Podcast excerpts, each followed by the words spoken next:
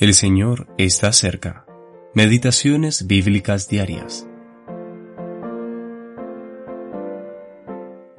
Junto a los ríos de Babilonia, allí nos sentábamos y aún llorábamos acordándonos de Sión.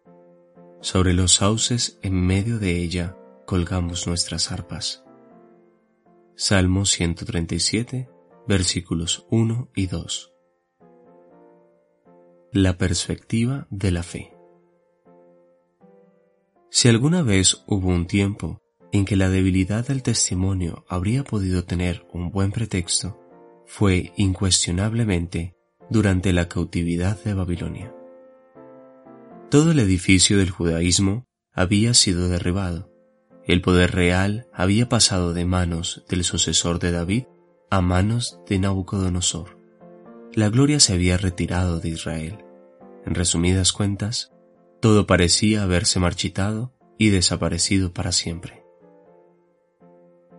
Nada les quedaba a los hijos de Judá en su exilio, excepto colgar sus arpas sobre los sauces y sentarse junto a los ríos de Babilonia para derramar sus lágrimas por la gloria traspasada, el brillo empañado y su grandeza perdida. Tal podría ser el lenguaje de la ciega incredulidad, pero, bendito sea Dios, cuando todo parece haber llegado al estado más miserable, la fe se eleva para obtener un triunfo glorioso.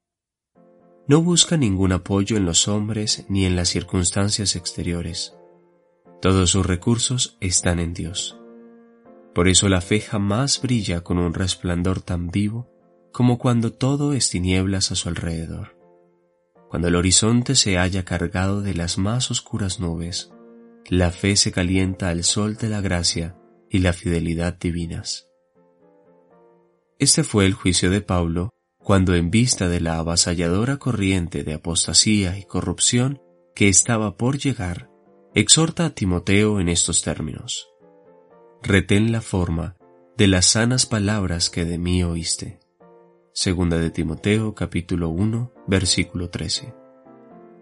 Fue el juicio de Pedro cuando, previendo la disolución de todas las cosas, anima a los creyentes a procurar, con diligencia, ser hallados por Él sin mancha e irreprensibles, en paz. Segunda de Pedro capítulo 3 versículo 14. Y fue el juicio de Judas, cuando en presencia de la más abominable impiedad, anima a un amado remanente a edificarse sobre su santísima fe. Judas versículo 20. En una palabra, era el juicio del Espíritu Santo y por esta razón era el de la fe.